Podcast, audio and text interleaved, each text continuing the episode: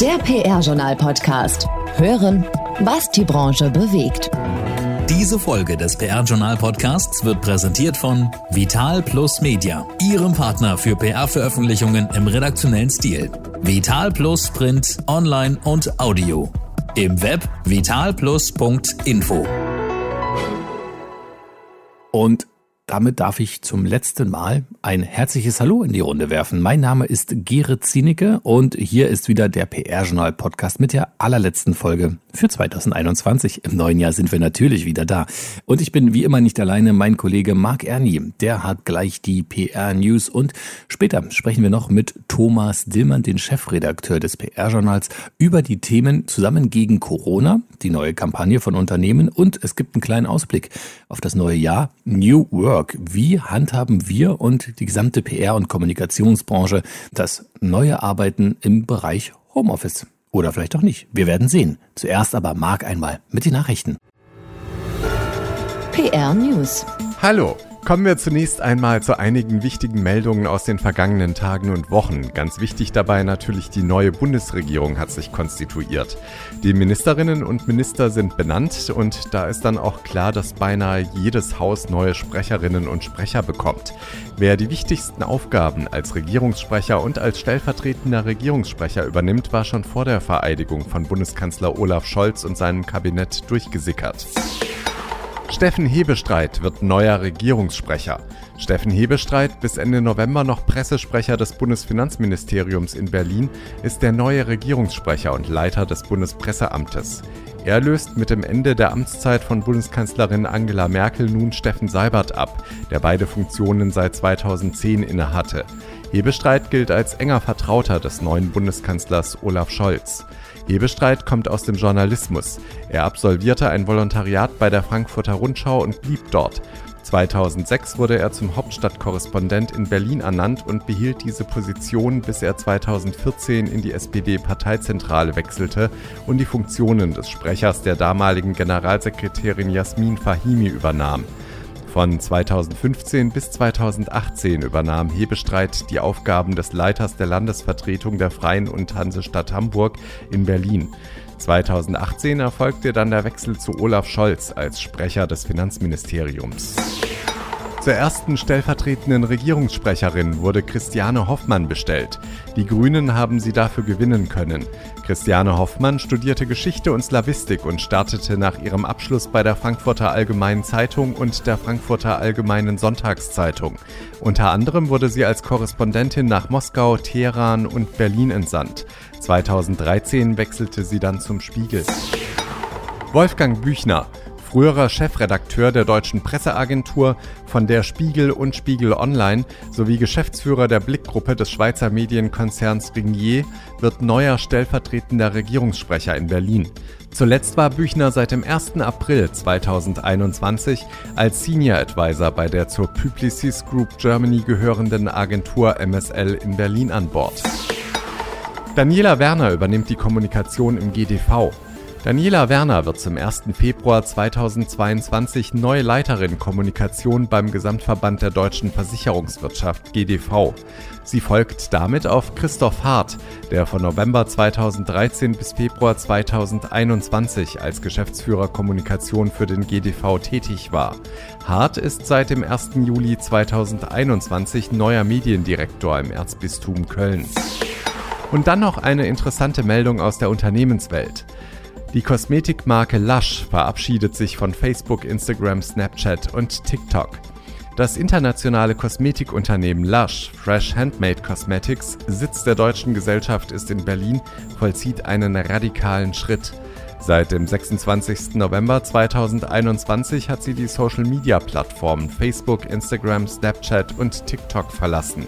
Das Unternehmen hat entschieden, so lange nicht mehr dort vertreten sein zu wollen, bis die Plattformen Maßnahmen ergreifen, um ein sicheres Umfeld für die Nutzerinnen und Nutzer zu schaffen.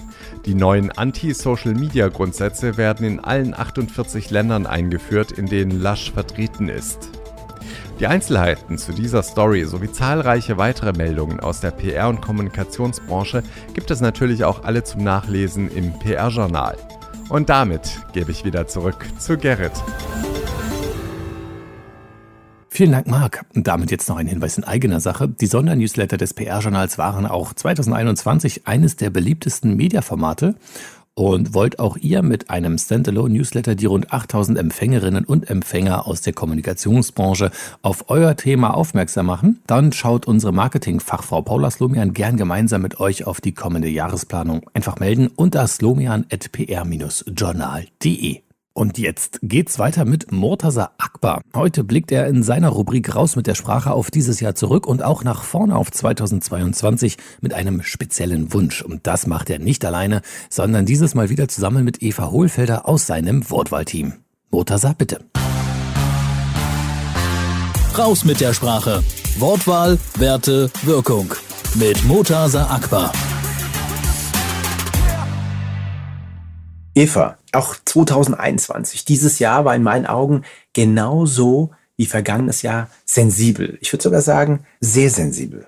Und wie war es für dich dieses Jahr? Und was hättest du dir vielleicht noch gewünscht? Ja, sensibel nehme ich. Ähm, mhm. Für mich persönlich auch turbulent. Oh. Ähm, positiv war aber natürlich, dass ich hier bei Wortwahl angefangen habe. Ja, okay. Ja, klar. Also das unterschreibe ich gerne, stimmt, natürlich. Aber du hast gesagt turbulent. Warum turbulent? Äh, turbulent, weil mein Studienabschluss einherging mit äh, Literaturtheorie, hm. mit Umweltphilosophie und dann mit Zombies. Und dann habe ich direkt hier angefangen. Okay. Äh, ist eine ziemliche Entwicklung für mich und ich lerne hier ganz, ganz, ganz viel. Was ich mir noch hm. gewünscht hätte, wäre mehr persönliche Begegnungen. Das hat mir gefehlt. Und du? Was, was hast du dir gewünscht und auch gerne, um beim Schönen zu bleiben, was war für dich positiv? Also erstmal persönliche Begegnung kann ich komplett nachvollziehen, aus ganzem Herzen, weil bei allem diesem Online und die Effizienz, die diese Online-Kommunikation hat, persönlich ist es einfach am allerschönsten und für mich nahezu unersetzlich. Aber okay, wenn ich eine Sache hervorheben soll, das ist schon schwer. Also jetzt mal groß denken. Als erstes finde ich bemerkenswert, dass wir so schnell einen Impfstoff haben. Ja? Und so viele Millionen, vielleicht gar weltweit Milliarden Menschen darunter auch glücklicherweise meine Familie, auch meine beiden Teenager, Teenager-Söhne, geimpft sind. Und bisher sind wir alle toi toi toi gut durchgekommen. Und das wünsche ich natürlich allen. Was mir dabei so ein bisschen Sorgen macht, ist klar das Thema Ungeimpfte, eine Spaltung oder ich würde eher sagen, so eine Abgrenzung dieser Gruppe. Das ist nicht gesund, ist nicht schön. Aber wir wollen mal nicht zu politisch werden hier, sondern sind ja ein Thema Kommunikation. Und beim Thema Kommunikation finde ich es gut, dass auch in diesem Jahr denke ich, sehr klar geworden ist, der Wert und die Wichtigkeit der Kommunikation generell und von guter Kommunikation, empathischer Kommunikation. Und hier auch wieder Online-Kommunikation, aber auch wie wichtig und die persönliche Kommunikation ist. Mm, total. Und was, was wünschst du dir für die Kommunikation für, für 2022? Das ist eigentlich sehr, sehr einfach, weil das ist das, was ich mir immer wünsche. Und ich glaube, jetzt ist es mehr gefragt denn je. Ähm, Respekt, Wertschätzung und Rücksicht. Also ich, wie viele Menschen benutzen in unserem Umfeld das Wort Rücksicht heute noch? Und in unserer Selfie-Gesellschaft Rücksicht zu nehmen auf Mitmenschen, das finde ich so wichtig. Zuhören, helfen, anpacken. Das ist unglaublich gefragt. Ich denke, gefragter denn je. Und vielleicht auch schwieriger denn je für viele, weil es halt so ein schwieriges, sensibles Jahr ist. Und du, was wünschst du dir für 2022? 2022. Ähm, ich wünsche mir, dass vor allem in unserer Social-Media-Kommunikation, und da ist, glaube ich, Twitter immer das beste Beispiel für, wir mit einer anderen Grundeinstellung rangehen an unser Miteinander. Mhm, ähm, ja. Dass wir nachsichtiger, offener und vielleicht auch weniger aggressiv kommunizieren. Vielleicht könnten wir das auch im nächsten Jahr mal in der Folge besprechen. Ja, sehr, sehr, sehr guter Wunsch und sehr gutes und auch wichtiges Thema. Sollten wir machen im neuen Jahr. Aber jetzt erstmal allen Hörerinnen und Hörern des PR-Journal Podcasts schöne Weihnachtstage, eine erholsame Pause und einen guten und natürlich einen gesunden Start ins neue Jahr 2022. Und ich hoffe, wir hören und sehen uns und vielleicht treffen wir uns auch. Das würde mich freuen. Das war Raus mit der Sprache. Wortwahl, Werte, Wirkung mit Motasa Akbar, Keynote-Speaker und Geschäftsführer von Wortwahl. Agentur für Unternehmens- und Online-Kommunikation. Jeden Monat neu. im PR-Journal-Podcast und als Kolumne Der Sprachoptimist auf prjournal.de. Vielen Dank an unseren Sprachoptimisten Murtaza Akbar. Top-Thema des Monats. Und damit leider zum letzten Mal für dieses Jahr unser Gespräch mit dem Chefredakteur des PR-Journals. Hallo, Thomas Dillmann. Hallo, Gerrit. Wir haben ja zwei ähm, Themen, über die wir reden wollen. Wir haben einmal eine Corona-Kampagne und den Ausblick auf das kommende Jahr, wie wir künftig in der PR arbeiten wollen, sollen und auch dürfen. Lass uns mal über ähm, Corona reden. Wir haben ja schon oft über die Corona-Kommunikation gesprochen, vor allem aus ähm, Sicht der Bundesregierung, was die da so gemacht hat. Ähm, nun haben sich private Unternehmen zusammengetan und wollen das Heft selbst in die Hand nehmen. Das Ganze läuft unter dem Hashtag zusammen gegen Corona. Thomas, kannst du kurz erklären, worum es sich dabei handelt? Ja, das war äh, dann plötzlich und überraschend auch für uns, dass jetzt Ende November sich äh, eine Initiative zur Unterstützung dieser Kampagne zusammen gegen Corona ja zu Wort gemeldet hat und äh, Beweggründe waren äh, die Sorge über die vierte Welle und damit eben auch die sozialen, gesellschaftlichen und, und wirtschaftlichen Auswirkungen. Und ja, unter Federführung äh, der Werbeagentur Anthony äh, haben die es dann geschafft, wirklich eine ähm, ja inzwischen sehr stark äh, angewachsene Kampagne auf die Beine zu stellen. Und äh, das war jetzt auf der einen Seite Tonio Kröger von Antoni, das waren äh, auch die Berliner Verkehrsbetriebe, die das unterstützt haben. Das war Mercedes-Benz, äh, Oliver Klein von der Marketingberatung Cherry Picker, Oliver Schrott von der großen PR-Agentur OSK und Björn Simon von Vodafone. Und die haben äh, im Grunde Unternehmen dazu aufgerufen, einfach mitzumachen und ihre eigenen Slogans herzunehmen, um äh, für das Impfen zu werben. Da haben die Volksbanken dann in Anlehnung an ihren bekannten äh, Slogan, wir machen den Weg frei, äh, draus gemacht, wir impfen uns den Weg frei. Edeka, äh, die eigentlich Lebensmittel lieben, sagen jetzt, wir lieben Impfen. Douglas äh, oder Douglas, die Kosmetikmarke, äh, sagt äh, come in and find out oder hat gesagt come in and find out und jetzt sagen sie come impf and find out. Also. Oh, die waren ja kreativ. Alle möglichen Instrumente sind genutzt worden, auch eben mit Selbstironie, ja. um hier fürs Impfen zu werben. Und den Anfang haben 150 deutsche Unternehmen gemacht und das ist dann wahnsinnig schnell angewachsen. Und funktioniert es denn?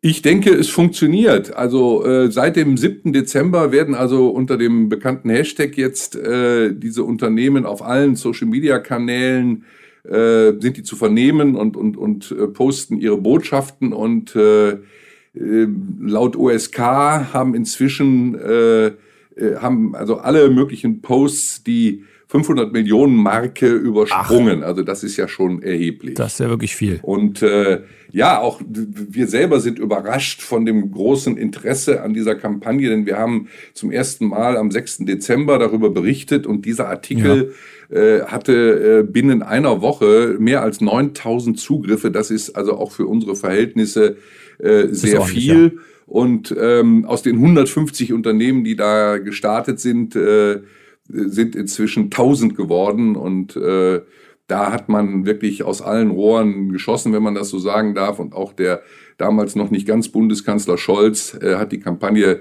auch direkt unterstützt ja. und hat zum Impfen aufgerufen, wie er das ja auch bei Joko und Klaas getan hat. Einer der Partner ist ja auch die Bild als Medienpartner. Das passt irgendwie nicht wirklich, oder? Nein, das, das passt nicht. Ich habe mich auch daran gestoßen und einen Kommentar äh, dazu verfasst und äh, wirklich ähm, kritisiert, äh, dass hier ähm, Reichweite vor Integrität geht. Ich kann es natürlich verstehen, äh, nur mit großer Reichweite erzielt man äh, oder erreicht man, dass viele Leute sich impfen lassen, aber ob es ausgerechnet die Bild sein musste, das lasse ich mal dahingestellt, denn äh, Gerade die Bild hat ja unter Chefredakteur Julian Reichelt und auch noch unter seinem Nachfolger Johannes Beue ähm, sich wirklich damit hervorgetan, ja. äh, die Anti-Corona-Maßnahmen nach allen Regeln der Kunst äh, zu kritisieren, zum Teil vorzuführen, lächerlich zu machen. Und ähm, das äh, finde ich äh, passt da nicht so richtig ins Bild bei aller guten Absicht, die man natürlich dahinter äh, erkennen kann. Und äh, ja, wenn wir nochmal diesen Aspekt hineinbringen oder einbringen dürfen, am 4. und 5. Dezember noch, also zwei Tage vor der Kampagne, haben sowohl die Bild als auch die Bild am Sonntag ja auch diese Wissenschaftler und Wissenschaftlerinnen, die sich in den äh, Talkshows und darüber hinaus durch viele Äußerungen äh, hervorgetan haben und zur Vorsicht gemahnt haben, äh, die wurden ja nochmal öffentlich an den Bildpranger gestellt. Sie wurden betitelt als die Lockdown-Macher. Ähm, Expertentrio schenkt uns Frust zum Fest, hieß eine Schlagzeile. Ja. Und äh, das passt nicht zu dem Engagement, äh, Leute, lasst euch impfen, drei, vier Tage später. Kleine Fußnote noch die, ähm, diese Aktion von Bild, diese Berichterstattung über die Wissenschaftler, die wird ein Verfahren nach sich ziehen, denn äh, heute wurde bekannt, dass der Deutsche Presserat äh, deswegen ein Verfahren gegen Bild einleitet. Oha, das wird auf jeden Fall noch spannend. Nichtsdestotrotz, wenn man die Kampagne sieht, ähm, zeigen die Unternehmen trotzdem aber irgendwie nur anhand der Reichweite auch, dass äh, es geht. Ne? Und die zeigen so ein bisschen auch der Bundesregierung, wie es geht. Ja, wobei äh, die Bundesregierung hat natürlich viel eher die Aufgabe, ähm, aufzuklären, in die Tiefe zu gehen, äh, Hemmnisse zu überwinden, äh, bei den Leuten argumentativ fürs Impfen zu werben. Und die Unternehmen haben es insoweit einfacher, als dass sie jetzt äh, relativ leicht, ähm, also humorvoll und ohne moralischen Zeigefinger hier einfach ähm, zum Impfen aufrufen und das ist äh, in, in dieser Menge an über 1000 Unternehmen kann man dem nicht ausweichen und ähm, wie gesagt, ich hatte es ja angedeutet, es geht zum Teil sehr humorvoll zu und das ist natürlich äh, dann nicht vergleichbar. Die Bundesregierung muss ja. aufklären, muss seriös auch auf die Risiken hinweisen und äh, hat da ja auch viel versucht, aber da haben es die Unternehmen, sage ich mal, einfach leichter. Aber äh, dennoch einfach gut, dass es jetzt gemacht wurde. Äh, es ist spät, hoffentlich nicht zu spät. Dann kommen wir jetzt mal auf das andere Thema, was wir heute haben, und zwar der Ausblick auf das Jahr 2022. Ihr habt euch im PR-Journal mit der Frage beschäftigt, wie wir denn in der PR- und Kommunikationsbranche künftig arbeiten werden. Denn Corona hat viel dazu beigetragen, dass Homeoffice deutlich weiter verbreitet ist als vor der Krise. Ähm, wie sieht ihr also das New Normal in der PR- und Kommunikationsbranche? Ja, mit dieser Frage hat sich meine Kollegin Annette Berg beschäftigt. Sie hat also äh, in einem interessanten Artikel, also sie hat einen interessanten Artikel dazu geschrieben. Sie hat versucht herauszufinden, wie die Kommunikationsbranche sich da künftig organisieren will. Also sie hat verschiedene PR-Fachleute aus Agenturen, aus Unternehmen befragt und äh, ja hat zusätzlich auch noch ähm, äh, dazu eine ganze Reihe von Fakten zum Thema New Work zusammengetragen. Ja, ähm, ich habe mir auch dazu eine YouGov-Umfrage angeschaut. Demnach ist hybrides Arbeiten in den meisten deutschen Unternehmen ähm, noch nicht Realität. In einem Drittel der Unternehmen gibt es ein solches Modell nicht. Und ebenfalls mehr als ein Drittel der Befragten hat angegeben, dass in ihrem Geschäftsbereich das hybride Arbeiten grundsätzlich nicht möglich ist. Ähm, und von Homeoffice redet laut Auskunft von Stepstone aktuell auch nur knapp jedes zehnte Unternehmen in seinen Stellenausschreibungen. Ja, das, wenn man sich diese Zahlen anguckt, dann ist das vielleicht so eine Art äh, Realitätsschock. Denn äh, ich glaube, dass wir speziell in unserer Branche ähm, da deutlich weiter sind. Also es ist einfach ein flexibleres Arbeiten in Agenturen und auch in Unternehmenspressestellen. Aber wenn man äh, in, die, in die Welt von produzierenden Unternehmen schaut, äh, einfach nicht möglich, äh, äh, dort vor dem heimischen Computer zu sitzen oder äh, vom Firmenlaptop aus zu arbeiten. Ähm, das geht bei uns sehr viel leichter. Das muss man einfach mal konstatieren, wenn wir hier diese Frage stellen. Ja, aber auch bei uns in der PR- und Kommunikationsbranche gibt es zahlreiche Hindernisse. Ja, in der Befragung verschiedener PR-Fachleute aus der Branche hat Annette Berg ja auch mit Lutz Hirsch gesprochen. Lutz Hirsch ist CEO der Agentur Hirschtech aus Hamburg.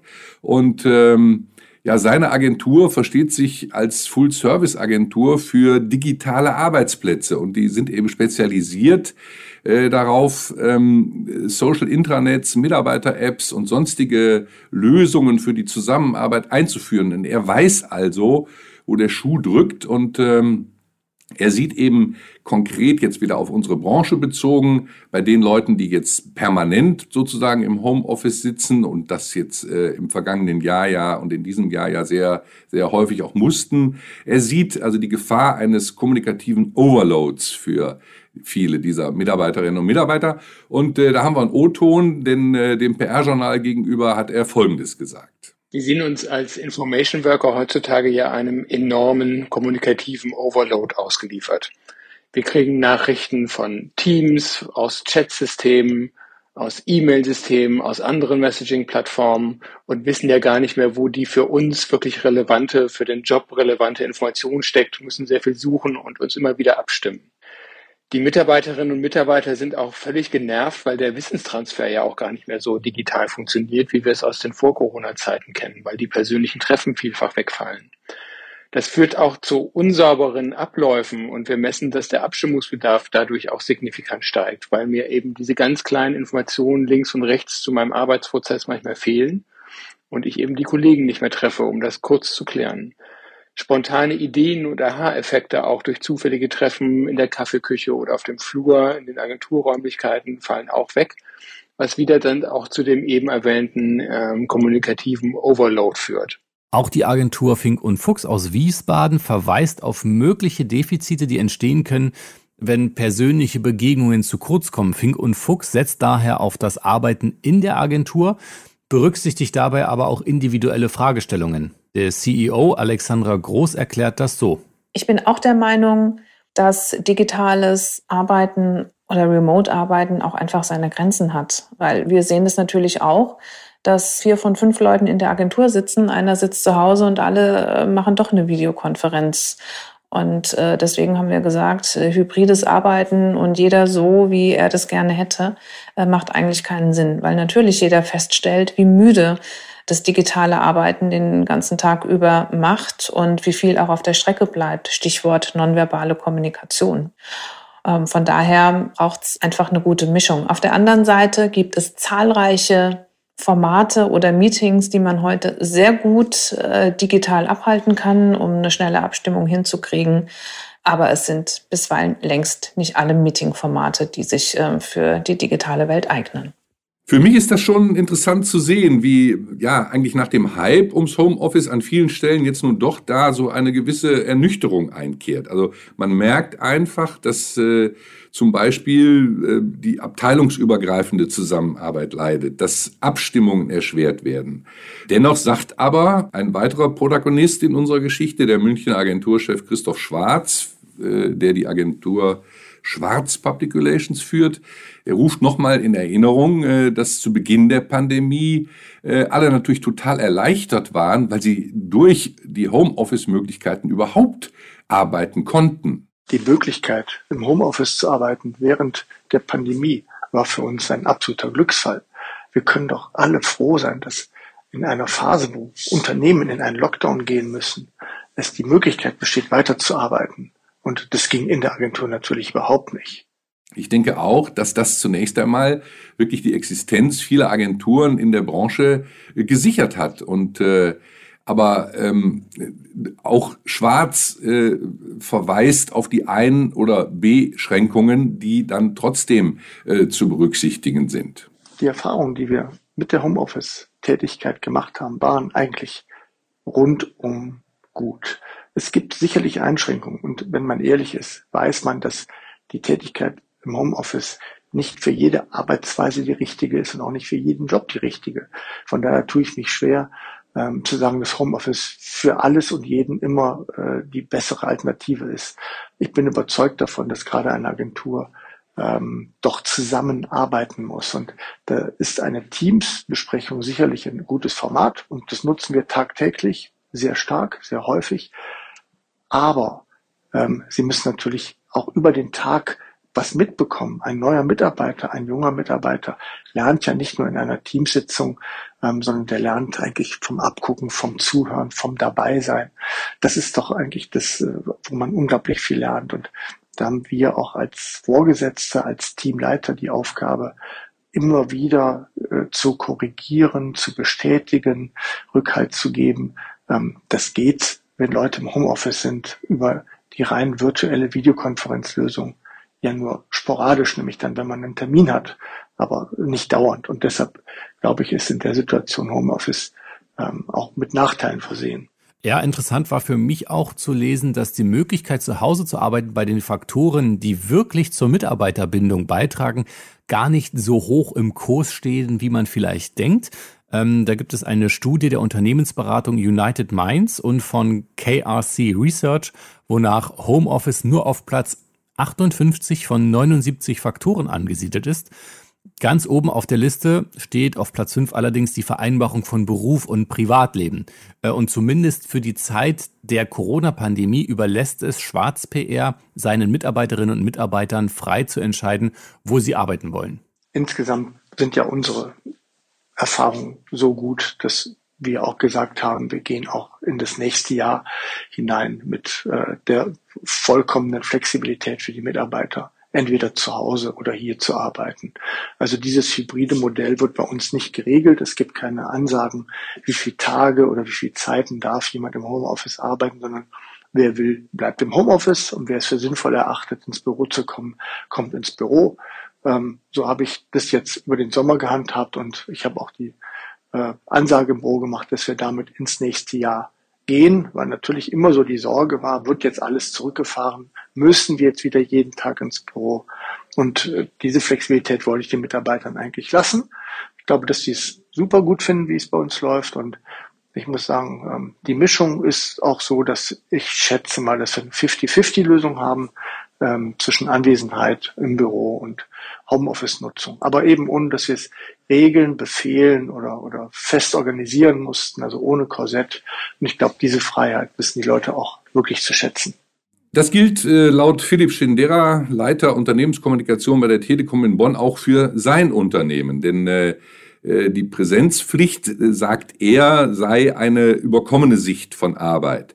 Und äh, gleichwohl verweist er aber auch auf die Gefahren wie soziale Verkümmerung oder auch ähm, ja, Überforderung. Also Shindera kommt zu dem Schluss, dass äh, es künftig dann wohl eine Entscheidung für oder gegen das Büro sei, die also individuell mit Blick auf Arbeitsbedingungen, soziale Komponenten und den persönlichen Geschmack getroffen werden müsse. Die neue GPRA-Agentur K16 aus Hamburg geht dann noch einen Schritt weiter. Geschäftsführer Tanat Yaldis sagt, man betrachtet das Büro als Begegnungsstätte, um eine bessere Co-Creation zu ermöglichen. Er sieht eine Entwicklung hin zu einem Agenturkonstrukt, das Ressourcen in Freiräume steckt und Teams in Richtung Selbstorganisation hin entwickle.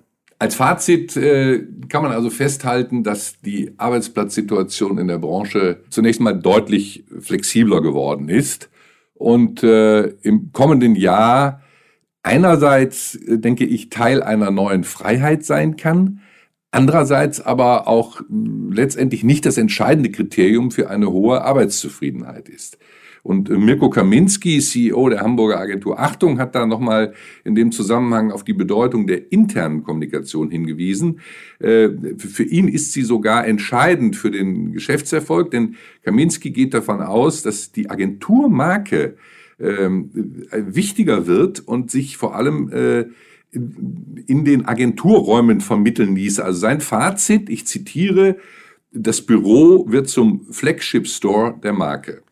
Ja, spannend, wirklich spannend, was da ähm, alles so passiert. Wir werden auch im neuen Jahr uns ähm, damit beschäftigen, wie denn dieses New Work in der PR- und Kommunikationsbranche aussieht und vor allem auch, wie es sich auswirkt. So, Thomas, wir sind fertig.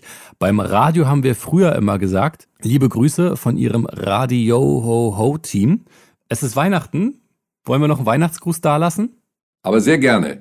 Ja, ich möchte die Gelegenheit wirklich nutzen, um von dieser Stelle aus auch äh, unseren Hörerinnen und Hörern, unseren Leserinnen und Lesern äh, im Namen des Verlages, der Redaktion, aller Mitarbeiter des PR-Journals frohe Festtage zu wünschen, ein frohes Weihnachtsfest hoffentlich und äh, einen guten Start in ein dann hoffentlich wirklich gesundes neues Jahr 2022. Das ist wirklich noch ein Wunsch mit möglichst wenig Beschränkungen durch Corona. Ja, natürlich auch von mir, vom, vom ganzen Team alles Gute, ein frohes Weihnachtsfest, einen guten Rutsch ins neue Jahr und ähm, Thomas auch euch von uns ähm, alles Gute, dass das neue Jahr ähm, bei euch auch so erfolgreich wird und dass wir noch viele schöne neue Gespräche zusammen haben werden. Lieber Gerrit, der Dank geht auch an euch, an das gesamte Team von All Media Channels und auch an Murtaza Akbar und sein Team, die uns auch während des ganzen Jahres begleitet haben. Vielen Dank dafür. Und damit sind wir fast schon am Ende, denn die Rubrik Auf ein Wort mit, die gibt es erst wieder im Januar. Dann setzt sich PR-Journal Chefredakteur Thomas Dillmann wieder hin und hat spannende Gäste vor seinem Mikrofon. Das alles wieder ab Januar. Eines haben wir noch, nämlich die Jobs. Karrieresprungbrett. Check24 sucht einen Volontär männlich-weiblich divers für den Bereich Public Relations. Check24 kennt ihr ja alle, ist dieses führende Online-Unternehmen und Deutschlands größtes Vergleichsportal. Die Kommunikationsberatung Ketchum hat drei Stellen zu vergeben, alle männlich-weiblich divers. Zuerst in Dresden ein Trainee PR mit Schwerpunkt Marketing Communications, einen Junior Consultant PR im Bereich Corporate Communications in Düsseldorf und ähm, wer eher im Süden wohnt, für Stuttgart wird ein Consultant PR mit Schwerpunkt Consumer, Technologie, Lifestyle und Gaming in Stuttgart gesucht. Und als drittes haben wir noch die Tollwood GmbH. Die sucht eine Person für die Leitung männlich-weiblich divers der Medien- und Öffentlichkeitsarbeit in Vollzeit. Das Unternehmen sitzt in München. Die Stelle ist hier zum 15. Februar schon frei. Also viel Glück für die Jobs und alle Jobs gibt es nochmal zum Nachlesen unter jobs.pr-journal.de. Und zum Schluss noch Werbung in eigener Sache. Ähm, die Aufbereitung von Case Stories verbinden ja viele vor allem mit der Einreichung für einen Branchen-Award sowie jüngst zu den PR Report Awards und dem Effie oder für den Pitch bei einem potenziellen Neukunden. Bis es wieder mal soweit ist, müssen eure gelungenen PR-Projekte und resonanzstarke Kampagnen aber nicht in der Schublade warten. Wir haben eigens dafür eine Advertorial-Rubrik geschaffen, die PR-Journal Kreativ Cases. Hier könnt ihr euer Projekt vorstellen von der kniffligen Aufgabe Aufgabenstellung über kreative Lösungsideen bis hin zu den Ergebnissen und Learnings. Je mehr Cases ihr vorstellen wollt, desto günstiger wird es auch. Einzelheiten verrät wie immer Paula Slomian unter slomian.pr-journal.de. Ja, und damit sind wir jetzt auch tatsächlich am Ende. Ich sage vielen Dank für dieses tolle Jahr, für die ganzen Zuhörerinnen und Zuhörer da draußen. Euch allen ein frohes Weihnachten, einen guten Rutsch ins neue Jahr und bleibt alle gesund. Bis dahin, macht's gut, euer Gerrit. Der PR-Journal-Podcast. Hören, was die Branche bewegt.